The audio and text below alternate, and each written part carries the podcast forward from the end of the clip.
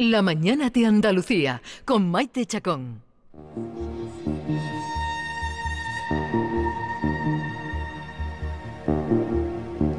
Norma Guasaul mm, tiene una sección este verano que se llama El dato inútil más útil y hoy miras al cielo. Claro, para poder brillar como una estrella. Ahora que vienen las lluvias, las lágrimas de San Lorenzo, pues mira, tú estás ahí tendidito, no sabes de qué hablar, entonces tú vas largando datos y tienes ahí un foco de atención para ver si los datos que vamos a alargar, que en principio parecen una tontería, inútiles, eh, para decirnos si es verdad o no, están con, con, nosotros Antonio González Atienza, que es presidente de la Asociación Astronómica de Tomares, Astromar, y además es profesor en el Colegio Al Andaluz es profesor de física, química, matemática, geología y biología, casi nada, profesor. Buenos días, buenos días, Norma. bueno, pero todo eso tiene una explicación, es un colegio pequeño. Bueno. Entonces, para completar jornada, hay que hacer, pues, hay que hacer un poquito de todo. Pero digo yo que habrá que saber también, ¿no? o cualquiera. Claro, claro. Eh.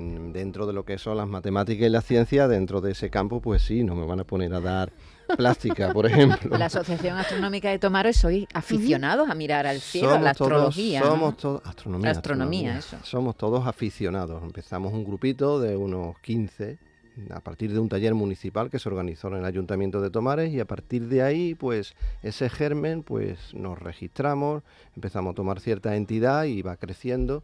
Bueno, ahora somos ya 75, 75 socios pero todos aficionados, por decirlo así, cada uno tenemos una profesión distinta que no tiene relación con la astronomía ni la astrofísica. Hay profesores, como en mi caso, hay médicos, hay funcionarios. Pero vamos, que el cielo y el universo lo observan. Claro, el cielo y el universo a nosotros y a mucha gente les gusta, ¿no? Y sobre todo cuando tienes la suerte de poder alejarte de las grandes ciudades donde hay tantísima luz y contemplas el cielo, pues tú te das cuenta de lo que te estás perdiendo por vivir en una gran ciudad. Desde luego. Entonces vamos a empezar con los datitos. Eh, estamos hablando de las lágrimas de San Lorenzo, pero las estrellas fugaces, si yo digo, las estrellas fugaces no son estrellas. No, no, no son estrellas, pero te entiendo. Si me dices estrellas fugaces, sé lo que me estás diciendo, pero evidentemente no son estrellas. ¿Qué son? Pues son cosas, fragmentos muy pequeñitos fragmentos muy pequeños que la Tierra a lo largo de su órbita pues pasa por zonas donde hay fragmentos que han dejado cometas, cometas que se han acercado al Sol, esos cometas pues parte de su material lo, lo van soltando y cuando la Tierra pasa por esa zona donde está esos fragmentos pues al entrar en la atmósfera pues se volatilizan y, y se, y se ve ese, esa luz, ese meteoro, pero no son más que pequeños fragmentos del tamaño de, un grano de arena, no más. Y se asocian al verano, pero podemos decir también que las hay en invierno. Las hay en todo el año, eh, hay, hay, muchas lluvias de estrellas, ¿no? Se llaman así, es el nombre, no es solo un nombre coloquial, es un nombre correcto, decir lluvias de estrellas, y las hay en todo el año, pero estas, las de San Lorenzo, es el nombre que se le da aquí por la tradición cristiana, ¿no? Pero eh, más el nombre más correcto es las Perseidas, porque su radiante está en la constelación de Perseo.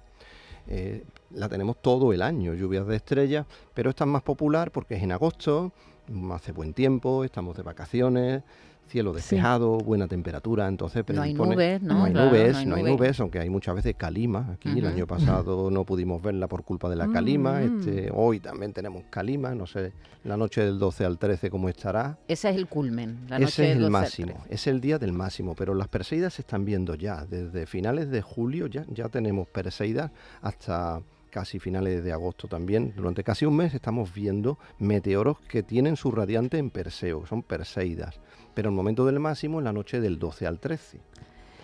Eh, Antonio, si estamos boca arriba mirando las estrellas, ¿podemos afirmar que muchas de las estrellas que vemos ya no existen? Se suele decir eso, pero no, Norma, no, no, no, no, no, podemos afirmar eso. No, eso no, ese dato. No, ese dato no es correcto y lo he escuchado muchas veces y lo he leído muchas veces y digo, pero ¿cómo pueden decir esto? Mira, vamos a intentar explicarlo sin extendernos mucho. Mira, las estrellas que nosotros vemos cuando miramos el cielo son las estrellas más cercanas, nuestras vecinas. Están a pocos años luz están a 200, 300, la más lejana de Nef está a 2.500 años luz. O sea que estamos viendo estrellas que están en torno a los 200, 300 años luz de distancia. Eso significa que esa luz salió de esa estrella hace 200, 300, 400 años. Estamos viendo la luz que salió hace esos cientos de años. Pero cientos de años para las estrellas Sí, para la vida es como un minuto para nosotros. Imagínate para nosotros a una persona que tú hablas con ella por teléfono, le preguntas, oye, ¿cómo estás? Y te dice, estoy bien, me alegro, nada, me alegro y cuelgas. Y al cabo de un minuto te preguntan, ¿cómo está esa persona con la que estabas hablando? Tú no dices, a lo mejor está muerto ya, hace un minuto estaba bien, pero sí. en este último minuto no sé lo que habrá pasado. Tú supones que sigue bien, ¿no? Sí. Pues en las estrellas lo mismo, 200 o 300 años, incluso para las estrellas que viven menos, por decirlo así, que son de en torno a 10 millones de años, hay estrellas que, que duran miles de millones de años, como nuestro Sol. Nuestro Sol es una estrella que durará mm, 10.000 millones de años, por lo menos. Qué difícil es hacernos idea a tiempos tan... No, los números ah, son mareantes. uf, Cuando hablamos porque- de números y de tiempos y de distancias en el universo, la, univers- la, la- mareante. la velocidad de la luz son 300.000. sí, pues eso es muy lento. Ah, ¿Se puede ir más rápido que la velocidad de la luz? Mm, bueno, nada que tenga que te- masa, que esté hecho de materia, nada puede ir a más de la velocidad de la luz. Incumpliría todas las leyes de la física. Es meternos en Honduras. El propio espacio sí se expande a más de la velocidad de la luz. Hay regiones del espacio que se expanden a más velocidad que la de la luz, por lo tanto esa luz nunca nos va a llegar. Hay zonas del espacio que no son visibles. Hay un espacio que sí es visible pero nosotros, eh, la materia no se puede desplazar a más de la velocidad de la luz. Ese es un límite teórico, que no, pero quiero deciros que es lento, porque a esa velocidad que nos parece súper rápida, que tardaríamos ocho minutos en llegar al Sol, poco más de un segundo en llegar a la Luna, cuatro horas en llegar a Neptuno, que nos parece rapidísimo, a esa velocidad tardaríamos cuatro años y medio en llegar a la estrella más cercana, a la más cercana, cuatro años. Entonces, para nosotros, imaginaros esas distancias. Y Son- hablando de distancias, ¿no? ¿Hay extraterrestres entre nosotros? claro, yo Yo puedo afirmar, hay marcianos. Hay algunos, hay, al- Parece. hay algunos que ¿Te parecen aquí en la extraterrestres. Claro, porque la distancia, eh. ¿cómo se sostiene? Pues si yo quiero afirmar, pues hay extraterrestres entre nosotros. Hay gente que lo dice. Hay gente que Hay dice gente y- que lo y- dice. sí. Hay, Hay gente que dice tantas gente cosas. que dice cosas más raras Bueno, todavía. Yo, Yo, digo, escuchado, van a venir aquí yo he para escuchado- pagar la gasolina yo he al precio que escuchado está. cosas, cosas rarísimas. Pero, no, no, pero vamos a ponernos Yo con los pies he en el leído el, suelo, otro día ¿eh? leí un No. artículo que decía, hay vida en, en la galaxia, Eso ¿no? es obvio. Yo- pero yo- no pueden llegar aquí, decía. No, bueno, pero eso, el que dice eso es su opinión, que, que co- coincide con la mía. Yo pienso Yo que el universo tiene que estar repleto de vida. Sí, sí. Vamos a que- ser los únicos. Pero qué todo- desperdicio, qué desperdicio de estrellas y planetas. Del- es que cuando hablamos de números, en los matemáticos tenemos la mala costumbre de utilizar potencias y en vez de decir millones de millones de millones, decimos 10 elevado a 11, que eso la gente se nos queda un poco. ¿Eso qué es? Pues 10 elevado a 11, 1 seguido de 11 ceros. Ese es el número de estrellas que se calculan en el universo visible y cada una de esas estrellas tendrá sus respectivos planetas. Y basta con que una un planeta de cada mil millones tenga características similares a la de la Tierra, ya estamos hablando de millones de planetas con unas condiciones similares a la Tierra. ¿Y por qué se va a dar solamente ese fenómeno de la vida aquí? Otra cosa es que puedan llegar o nosotros podamos llegar a ellos, ¿no? Nosotros por ahora no podemos llegar. ¿eh? Por ahora no. Una, una duda que me plantean desde control. ¿Por qué hay algunas estrellas que tililan y otras que no? ¿O Bueno. todas las estrellas tililan? A ver, eh, to- todas, todas, pero eso es por efecto de la atmósfera. Cuando estás en las capas más bajas de la atmósfera, esa luz tiene que atravesar muchas capas, entonces se va perdiendo. ¿eh? por la propia polvo, por la propia, por la propia atmósfera. Si miras justo al cenit, las ves mucho más brillantes, mucho más, más nítidos. ¿eh? Pero es un efecto sobre todo por la distancia, Vale. porque tiene que atravesar mm, mucho, mucho gas y nuestra propia atmósfera. ¿eh? Ujú. Es por eso que Es nosotros un efecto, vemos. diremos. Es un efecto. Anthony, si yo digo, el lugar más frío, más frío de todos los fríos que te puedas imaginar es una nebulosa y no tiene hielo o no tiene hielo, a pesar de que es muy frío. Sí, ¿Me pero equivoco? Porque igual no tiene agua, ¿no? te equivoques. No, a ver, el agua es muy abundante en el universo. ¿Eh? El agua es bastante abundante. Lo que es muy escaso es el agua líquida. Eh, cuando buscamos vida, buscamos planetas donde pueda haber agua líquida. ¿Eh? Eso es lo que buscamos. Si y en el sistema no solar, hay vida el- al menos aquí en la Tierra, el requisito Fun- fundamental, ni si, fíjate lo que digo, ni siquiera es el sol, es el agua, la existencia de agua, ¿no? Entonces el, el agua es muy abundante y en nebulosas, como me estás comentando, pues hay, hay moléculas, moléculas complejas y una molécula que se forma relativamente fácil es el hidrógeno con el oxígeno, es decir, el agua, el metano, el amoníaco, esos son moléculas simples y se forman con relativa facilidad. Pa- Sobre lo que me comenta de esta nebulosa, Boomerang, por la forma que tiene, pues se ha medido una temperatura que es curiosa, anormalmente baja. Anormal, es un poco anormal. Es la temperatura mínima, la temperatura, lo que se llama el cero absoluto, Sí. son menos 273 grados centígrados. A eso se le llama cero Kelvin, cero absoluto. En grados Kelvin no existen valores negativos, todo cuen- se cuenta a partir de ahí. ¿no? Por ejemplo, pues el, el agua se solidifica en la Tierra a, mm, pues a, mm, a- eh, o sea, es 0 grado a 0 grados, que son 273 por encima del cero absoluto, ¿no? Eh, la temperatura del universo, porque es una cosa difícil de entender, el universo tiene temperatura, porque si no hay temperatura no hay radiación. Entonces hay una radiación que se está midiendo, una, una radiación de fondo que se mide, mires a dónde mires, y te está diciendo a qué temperatura está el universo. El universo está a 2,7 grados Kelvin. Ujú. 2,7. Eso es menos 270, coma algo. Es frío el universo, ¿no? Mucho, mucho, frío. mucho, fr- mucho frío. Pero claro, ¿por qué va a haber calor en el universo? Aquí tenemos calor por el, Por el sol, sol, pero sí. en medio el único, el- calor que queda es el residuo de- del Big Bang, que es ese. Bueno, pues lo curioso de esta nebulosa es que lo que se ha medido está por debajo de la temperatura del universo, por debajo de la temperatura de la radiación de fondo. Y eso pues cuesta trabajo y hay que dar una explicación de por qué ocurre eso. ¿eh? Como hay una parte del universo más fría que el propio, que el propio universo. Hay explicaciones, pero, pero es una cosa un poco paradójica. Pero si estamos cerquita de un sol, pues estará más calentito. Sí, sí, pero pero- claro, claro. Es- Pero, a ver, el si te calor... sueltas, si te sueltan por el ahí, calor, te congela. el calor aquí es porque nuestra atmósfera el, el calor lo reparte, ¿eh? porque por ejemplo si te vas a, a Mercurio o la. Luna, si estás en la cara que está apuntando al Sol, pues tienes, en Mercurio puedes tener cerca de 400 grados centígrados. Pero inmediatamente que te vas a la cara opuesta al Sol, inmediatamente la temperatura baja a menos 180. Joder, ¿qué Eso sí que es ¿Qué me temperatura extrema, nos quejamos No, aquí. no como aquí, aquí Cuando cae, cuando cae el sol y ya se oculta, pues va haciendo más fresquito Sí. poquito a poco, pero en la noche baja un poco la temperatura, pero baja unos cuantos grados. En la luna, que no hay atmósfera, las temperaturas pasan de más ciento y pico a menos, o sea, en, en cuestión de segundos la temperatura baja a 200 o 300 grados. O sea, el gran salvador de la Tierra es la atmósfera. Es nuestra atmósfera, claro, claro. Por es eso hay que cuidarla. Es nuestra, Eso nuestra- es otro tema. Porque está lleno de, de- de- basura, ¿no? Eso Claro, es, eso es- dicen que es una Sí, y chatarra Eso irá bom- más, y eso irá a más, claro.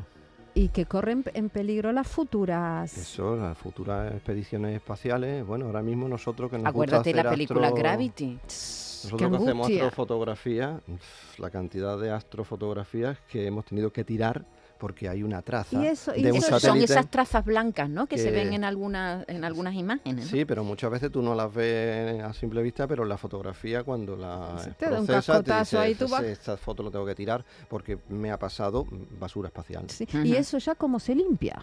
Mm, Eso el ser humano ensucia y luego piensa a ver, A ver cómo arreglo lo Pero que si no limpiamos lo de aquí abajo. Vamos a, a limpiarlo de arriba, que ni siquiera es lo es- vemos. es lamentable, no Sí, aprendemos sí, en No, ningún no, lado. No, y bueno, muchos de esos Me- me fragmentos irán cayendo poco a poco. Sí, y no se desintegran. Algunos sí, ¿no? Algunos sí, pero tienen que entrar a mucha más velocidad y para que se desintegren, otros irán cayendo poco a poco, pero serán un peligro. Ajá. Eh, por cierto, hay unas cuevas en Cantabria donde se está, se va a recrear la vida en Marte. La- lo, lo prepara una empresa española, Astroland. Cada vez nos, nos estamos acercando cada vez más al punto de que no, no digo vivir, pero sí volver a pisar mm, eh, la luna o alguno Bueno, otro. ahí- Conquistar ahí- otros... Hay muchos proyectos, pero bueno, se hacen, se hacen ya no solo pensando en eso de una conquista, sino que tanto la Luna como asteroides, pues eso es una fuente de recursos minerales que son escasos aquí. ¿eh? Por ejemplo, el litio es escaso en la Tierra, pero es muy abundante en los asteroides. Pero hay que llegar a los asteroides. Y para lanzar un cohete desde la Tierra tienes un problema, y es que tienes que vencer la fuerza de la gravedad de la. Tierra, que es muy grande. Si el cohete lo lanzas desde la Luna, pues la Luna tiene mucha menos gravedad y es mucho más fácil que, que ese cohete salga. La velocidad de escape de la Luna es mucho menor. Entonces, una, yo no digo vivir, eso, pues no sé, si dentro de algunos siglos, pero sí en las próximas décadas, mm, colonias o bases de, de investigación, eh, pues sí, primero en la Luna, después en Marte, pero para prepararse para todo eso hay que recrear esas condiciones. Claro, y eso es lo que está haciendo Es lo que se está haciendo Un- en, en esta cueva de Cantabria, pero es para recrear las condiciones para que el ser humano se acostumbre a ese ambiente, porque en Marte el problema, bueno, hay muchos problemas, tiene, Marte tiene muchos problemas, pero uno de ellos es que al tener una atmósfera tan tenue, la radiación del Sol le llega Da a pleno, y, eh, y eso es muy peligrosa. ¿eh? Incluso con que estés con trajes espaciales, esa radiación es muy peligrosa. ¿Eh? Entonces, si, te, si haces esos experimentos en una cueva donde tienes muchos kilómetros por encima tuya, porque estás en- dentro de una montaña o en la profundidad de la Tierra, bueno, pues en cierto modo intentas imitar lo más posible las condiciones de Marte. Y no deja de ser un gran hermano bajo tierra, porque te están grabando y te están Claro, observando hay que ver cómo se reaccionan esas... ellos, Y hay te que ver, claro, bien porque, te- porque si se manda una misión a Marte, que no pensemos que vamos a mandar al, al astronauta a Marte, va para allá hasta un día y se vuelve. No. Primero hay que esperar una, una posición favorable de la Tierra y Marte para el despegue. Porque si no, en vez de tardar seis meses, va a tardar dos años. Y una vez que llegues, que tarda seis meses o más el viaje, el astronauta no puede volverse inmediatamente, no puede decir, bueno, me, me vuelvo ya. No, no, te tienes que esperar Hace casi un año. Te tienes que esperar casi un año Sí, hasta sí. que Marte y la Tierra estén otra vez en una buena disposición para ¿Cuánto salir se desde tarda en llegar a Marte? Se tarda, depende, depende porque Marte hay momentos que está más lejos, más cerca, Opa. pero se buscan momentos favorables para intentar llegar en, en algo más de seis meses. Ujú. con la tecnología actual. Sí, sí, sí, que puede que eso mejore en el futuro, ¿no? Sí, y, irá y- y mejorando. el salto sea... Irá sea- mejorando, pero eso, esa mejora yo pienso que va a ser lenta. Porque ¿a cuánto vuela un cohete espacial? Un cohete, mira, para que salga la, para que despegue de la Tierra, tiene varias fases, porque Mm. si no tendría que salir a 11,2 kilómetros por segundo desde la superficie para poder ponerse en órbita. Tendría que superar eso que se llama velocidad de escape. La forma de, no, de poder salir sin superar esa velocidad de escape es con varias fases, que vosotros veréis los módulos, como quema el combustible, Sí. un módulo lo tira, ¿eh? entonces al reducir la masa, pues esa masa que va quedando del cohete coge velocidad. Eh, mínimo tiene que alcanzar los 5 o 6 kilómetros por segundo, pero eso es muy lento. Si queremos ir más lejos, kilómetros por segundo. por- sí, porque hablar de kilómetros por hora aquí no. Sí, no. Eso para los coches en la carretera. Esto. En los cohetes hay que hablar de kilómetros por segundo, ¿no? Entonces, para alcanzar, eh, eh, para que llegue en cuestión de, de- de pocos meses, pues los 20-30 kilómetros por segundo. Y muchas veces tú no puedes ir en línea recta. Vas a lo mejor en dirección a Venus para que la fuerza de gravedad de Venus tire de ti, en lo que se llama asistencia gravitacional, Sí, das como tira- un salto, ¿no? Y Sí, para sí, que otro sí, planeta... para que otro planeta te tire de ti y la fuerza de gravedad de ese Mm. otro planeta es quien te, Te impulsa. como hacia- Y entonces detrás de un camión el ciclista, una cosa así. ¿no? Algo así. Que, tú- Aprovechando. que no puedes ir en línea recta. Sí, sí, Estás sí. dando vueltas y a lo mejor pasas varias veces por la Tierra y la propia ti- Tierra hace de asistencia Ajá. gravitacional para luego ya impulsarte Qué, qué curioso. hacia los satélites. Por cierto, Antonio, exteriores. tú tenías otra otra Yo pregunta ya para rematarlo. venga, ¿cuál? Yo le, te voy a, le voy a rematar. Antonio, eh, las distancias son tan, tan, tan. Las relaciones son tan, bien entre, entre astronautas, entre gente que se lanza. El, el amor, el sexo, la intimidad, ¿es posible? Me vas a rematar. sí, Norma, le me voy a me vas a rematar. rematar, Podríamos me vas a rematar. procrear o por lo menos vivir una Em, historia de amor o la fuerza gravitatoria nos tendría cada uno en ver. una punta. Procrear se puede. Se puede. Se han hecho experimentos con Ah. mamíferos pequeños. Ujú. Mamíferos pequeños. ¿En la Luna o en Marte? ¿Dónde? En la estación espacial. Ahí Ajá, ah, en la estación espacial. simulado. Cuando hablamos de sexo en el espacio, pues sí, estamos imaginando que estamos en una nave. Y nos estamos imaginando que no hay gravedad. Sí. O sea, vamos, supongamos el caso de la estación espacial. Pues ese es un inconveniente. La ausencia de gravedad Sí. es un inconveniente para el acto en sí, no desde un punto de vista fisiológico. Las células sexuales se, se produce la fecundación perfectamente. Mm. ¿Eh? El acto sexual es lo que es complicado en esas condiciones Pero porque, de ausencia porque- de gravedad. Pero Rebota, porque no porque está hay... Pues la culpa ¿Hay se la problema con vamos- erección? se la- Ah, ¿O no, no No, tiene nada que ver no. con eso? Es, eh, vamos a echársela a Newton la culpa. La tercera ley de Claro. Porque Newton. estamos flotando La y, tercera y- ley de y no se Newton. encaja el, bien. el más mínimo empujón, Claro. el Sí. más mínimo Uh. empujón, tú recibes la misma fuerza en sentido contrario. Entonces, ahí hace falta, de alguna manera, velcro, Un agarre, un un velcro, unos Un cinturones o, o a un asistente que ayude. Pero ya con un asistente Sería- pierde todo. Un Eso ya es un trío, eso ya es un Eso trío. ya- Eso ya llegaría Entonces, o, o pues no. sería, sería más fácil que con el velcro, pero mm, pierde todo. Un poquito de celo. por- Así que, pero Ay, todo, se, todo Todo será- andará, todo se andará. Seguro, hombre, Todo por favor. andará, ¿eh? Ahora Son mismo gente joven que suben reímos. arriba. Y que biológicamente luego Que el sí, que sí. espermatozoide puede Que sí, que sí, que se hace, pues hace la digestión y tiene Todo Hay, pues hay un problema con las mujeres astronautas con la regla, porque los fluidos en, en la estación, en, un cohete no se puede desperdiciar nada. Todo se rea- reutiliza, todo se aprovecha. ¿eh? El sudor, la orina, todo se aprovecha porque hay que potabilizar y el agua no la puedes perder. El agua con la que salgas es el agua con la que haces todo el camino. Entonces el agua, ni una gota de sudor se puede perder. Entonces para una mujer astronauta, pues van con pastillas anticonceptivas para durante esos No meses tener regla. no tener regla. las reglas. Bueno, son muchas Uh, curiosidades sí. que hemos conocido hoy que Muchas tiene que ver con este dato inútil más útil, gracias a Antonio González Atienza, que es presidente de la Asociación Astronómica de Tomares Astromar. Ha sido un placer. Y bueno, y a mí, para, para mí también. Un abrazo, gracias. muchas gracias.